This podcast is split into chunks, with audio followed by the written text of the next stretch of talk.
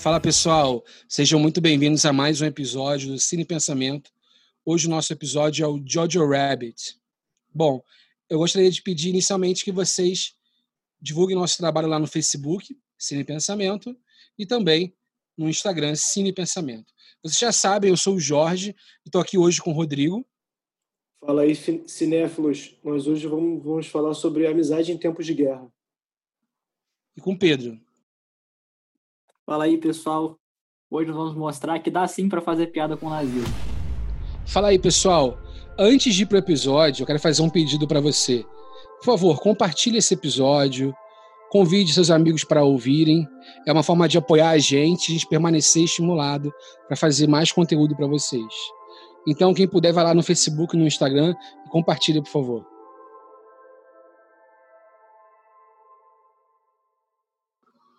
Bom, o filme ele mostra a história do Jojo, né? Que é um, um garotinho alemão que é um tipo um entusiasta do nazismo, né? Ele faz parte de um acampamento lá para jovens da juventude hitlerista, né? E ele não consegue matar um, um, um coelho, então o apelido dele acaba sendo o Jojo Rabbit, né? E ele descobre que a, que a mãe dele, né, está escondendo uma garota judia no sótão. Então, essa, esse fanatismo dele pelo nazismo, né, que, claro, é um fanatismo, é, digamos assim, é, adaptado para o mundo infantil dele, né? Ele ainda tem um pensamento muito mágico do que é o país dele, o nazismo, etc. Então esse fanatismo dele acaba sendo, acaba caindo por terra aos poucos, né?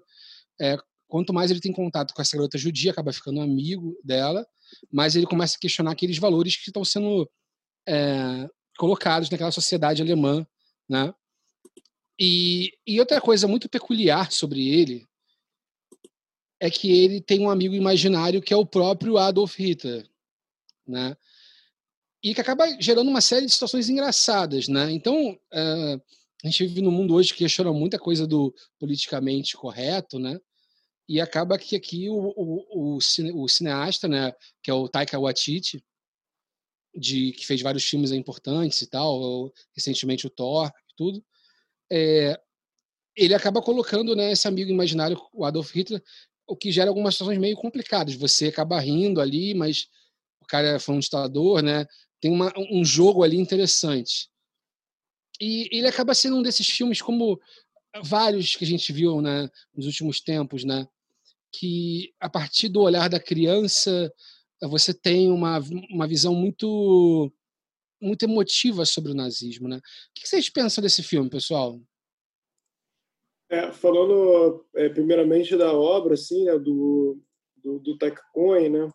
É muito curioso porque ele, ele atua como personagem do Hitler e ele é o diretor do filme, né? É, já é a primeira curiosidade que eu trago aqui. E, e, e ele o filme pô, muito, muito, muito, muito bacana, uma comédia muito divertida é, e que faz a gente pensar realmente. É, eu trago muito essa questão da, da, da, amizade, porque é uma construção de uma amizade em tempos de guerra, né? E, uma, e, a, e a amizade pelo diferente, né? É, porque ele começa a conviver com a menininha, com a, é, com, a, com, a, com, a, com a jovem judia que vive na casa dele, e eles começam a discutir ali é, sobre o que, que, o, o que, que é o nazismo, o que, que, o que, que é ser judeu, e eles, eles acabam construindo uma amizade em cima disso, né? É, dessa, dessa, de toda essa, essa, essa construção é, de, dialética é, que eles vão criando ali entre eles. E aí ele e, e, e, é muito interessante que eles chegam ali num, numa, né, numa amizade muito verdadeira, né? É, em que um passa a, a, a, ter o outro como, como, como, não só como amigo, mas de, de, de, de, de ter muitos sentimentos muito fortes um pelo outro, né? Então acho, acho que é muito legal isso do filme. Eu trago essa essa essa primeira é, percepção aí, primeiro aspecto do filme. Eu acho que uma das coisas mais fantásticas do filme é que ele trata o assunto de uma maneira leve, um assunto que é extremamente pesado, mas simultaneamente ele dá um, ele, em certos trechos do filme, ele dá o peso necessário para o assunto E o e porém ele constrói tudo de uma maneira muito é, muito, muito orgânica, muito natural. E então, por exemplo, a cena em que o Jojo vê o sapato da mãe e já lá na parte final do, do filme ele ele percebe o que que, que que aconteceu, né? Que a mãe tinha sido enforcada e você percebe ali o os sentimentos do Jojo, a, a assim a, a realidade do a realidade do país batendo na porta dele e mas ao mesmo tempo ele lida tudo isso de maneira muito leve e eu acho que esse que é o maior mérito do do, do Waititi ele consegue produzir um filme que é simultaneamente consciente é um filme que que em alguns momentos dá um tapa na sua cara mas na maior parte dele é um filme que trata de maneira leve e engraçada e e assim é um filme realmente excepcional e, e na minha opinião, a, a atuação da, da Scarlett foi até melhor do que a da Laura Dern, que recebeu o Oscar nesse ano. E, e acho que o Oscar de melhor roteiro também foi extremamente merecido para o Jojo Rabbit. É, pode crer, cara. Eu concordo muito com o que você falou. É, ele consegue ser ao mesmo tempo leve, é, humorístico e também é, crítico, né? E justamente o humor, o humor ele tinha esse poder, né? Sempre teve esse poder e se perdeu um pouco nos últimos anos. E espero que esse filme inaugure essa coisa novamente, né? É, e também acho que a atuação da Scarlett foi fenomenal nesse filme. Essa cena do sapato que você se referiu, ela, ela é fantástica, né? Porque ao mesmo tempo é uma cena doce, é uma forma doce de mostrar aquela tragédia, mas você sente um, um aperto no coração por ele, né? É, e assim, vou falar um pouquinho agora sobre os outros filmes que eu falei, né? Citei que a gente está vendo uma onda de filmes que abordam o nazismo pela ótica de crianças e a gente vai, pode comparar com esse filme com certeza. Um deles é a menina que roubava livros e o outro é o menino do pijama listrado, né? O menino do pijama listrado, ele tem a coisa da doçura da criança, mas ele é bem mais pesado, eu acho, na minha opinião. A menina que roubava livros, é, por ter uma narração também, ela tem muito mais a ver com Jojo Rabbit, até porque ela também tem um, um amigo judeu que esconde, ele esconde esse amigo na casa dela, né? Também. E, e, é, uma, e é uma nova forma que, que o cinema encontrou de, de abordar esse tema, que, que foi tão abordado e que é tão urgente e atual para gente, né? Que é o nazismo, né? O que foi essa experiência do nazismo? E eu acho que é muito interessante porque esses filmes, como Jojo Rabbit e A Menina que Roubava Livros, a, a, aborda o nazismo de uma ótica micro, não de uma ótica macro, campos de concentração. Ele é bem ali na relação interpessoal entre as pessoas. E e às vezes a gente tem dificuldade de reconhecer que algum comportamento é, é fortemente relacionado ao fascista ao nazismo, porque você não está vendo nenhum campo de concentração. Mas você vê que o, o modo de pensar, o modo de agir e nas relações interpessoais, na verdade, são muito parecidos do nazismo. E, e, cabe lembrar também, tanto que o nazismo quanto o fascismo, que não, não teve campo de concentração no primeiro dia. É um processo gradativo de retirada de direitos e de discurso ficando cada vez mais agressivo, indo para a prática. E, ou seja, esses filmes eles mostram ali o que, que é o nazismo e o fascismo no pensamento. É, e tem muita questão da comunicação também, né? de como que, que o nazismo ele, ele, ele, ele se comunicava né? com, com, a, com, a população em geral, né? convencia essa população em geral e, e, e trabalhar para eles. Né? Isso, isso no filme mostra o tempo todo. Né? ele trabalhava para o escritório lá de comunicação nazista, né? ajudava eles a, a, a divulgarem né? O, o, como, como se fosse de fato uma, uma, uma divulgação boca a boca ali do, do, do, do, do que estava acontecendo. E é interessante que ele não tinha muita percepção do que do que era do que era aquilo, do que ele estava falando. Ele de fato é, é aquele negócio, né?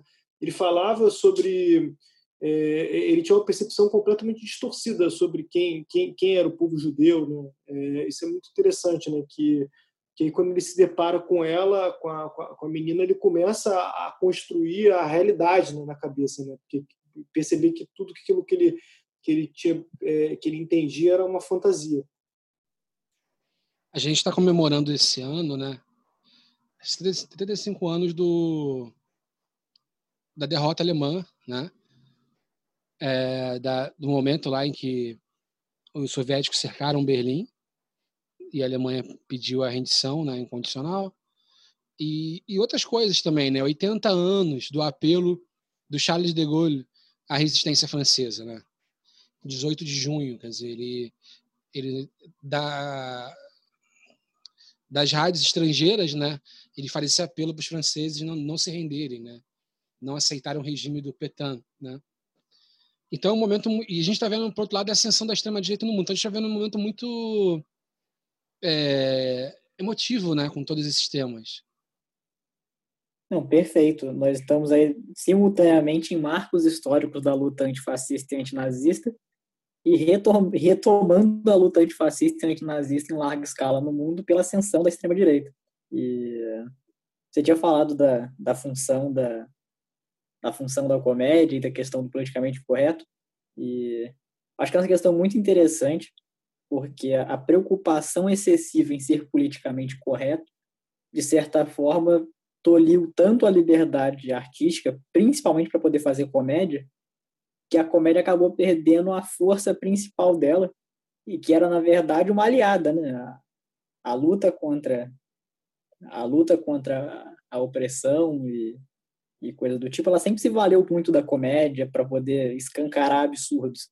E Jojo Rabbit é muito isso quando o Jojo tá lá fazendo descrições sobre nazistas e sobre onde que a, a rainha judia bota ovos e coisa do tipo, aquilo dali é um absurdo e assim é para poder mostrar o quão o quanto do contrassenso, o quanto da ignorância o nazista tinha em relação ao judeu e, e como que a vida real era muito diferente do que ele entendia. E quando você começa a tolir demais a comédia, muito preocupado em não ofender ninguém, você acaba eliminando um aliado que poderia ajudar justamente nessa luta. Eu acho que isso é uma questão muito, muito relevante para os dias de hoje. A gente está vivendo dias que são muito é, tolhidos, assim, né? As pessoas elas têm muita preocupação com o que as outras vão pensar e é como se fosse o reino absoluto da aparência, né? Teve o caso atual da morte do ator Fábio Migliaccio e muitas pessoas criticaram os veículos de imprensa que publicaram a carta de suicídio dele, né? Quando na verdade essa carta ela é um manifesto político, né? Em que ele fala ali do absurdo que está acontecendo, é meio que ele viu a, geração, a luta da geração dele se perder por causa de uma idiocracia que no Brasil colocou novamente os militares no poder, né? É, a geração dele é daquela época do, da democratização do teatro, né? Tinha aquele lema famoso, colocar o homem brasileiro em cena, o lema, lema do teatro da época. E e só mais um, só um exemplo assim de que algo que deveria ser colocado como uma, um, um, objeto, um instrumento de resistência, que é a carta de suicídio de um ator que, que, se matou pelas condições históricas que nós estamos vivendo, acaba acabou sendo transformada pelo politicamente correto numa coisa que pode estimular outros, enfim. Né? Então, eu acho que esse filme realmente trouxe é, novamente esse tema e conseguiu é, trabalhar talvez de uma forma única, assim, a questão da comédia, né? Essa questão da ironia e tal, da sátira, estava presente já na Menina que Roubava Livros, mas o Jojo Rabbit leva a coisa para um outro para um outro patamar. Fora que, assim, quanto o filme é bonito, bem trabalhado, tem grandes atuações, né? Ele realmente era um filme que poderia ganhar o Oscar, assim, se a gente não estivesse falando de um de um momento que não, tivesse um avalanche que foi o Parasita, né? Ah, então, e, e aí a, a cena final mostra toda essa, essa o, a amizade sendo construída, né? E, e, e, aquela ideia de que eles livres ali é, para viverem a vida deles ali, é, independente de toda aquela confusão que eles estavam vivendo e passando naquele momento, ela coroa muito bem o, com, com uma cena final do filme aquela cena final é maravilhosa, né? Porque ela é muito simbólica e, e apesar de que algumas pessoas poderiam esperar que eles amarrassem as pontas, eles encontrassem o pai do Jojo na França, E, mas era um, mas era assim, mas foi uma cena muito bonita, né? Porque ela é uma cena ao mesmo tempo muito simples e porém ela faz uma referência direta ali ao referência direta ao próprio filme, né? Que dizem que que dançar é, é coisa de gente livre, né? E e aí quando eles ali se juntam e dançam juntos, e um garoto que era fanático pelo partido nazista e uma judia, é uma cena linda, assim, é uma cena fantástica. É, eu diria que foi uma das cenas mais bonitas que eu vi no passado no cinema. Assim, se for uma cena curta de cinco minutos, eu, eu coloco ela entre as, entre as cinco primeiras aí. É isso, pessoal. Muito obrigado e até a próxima.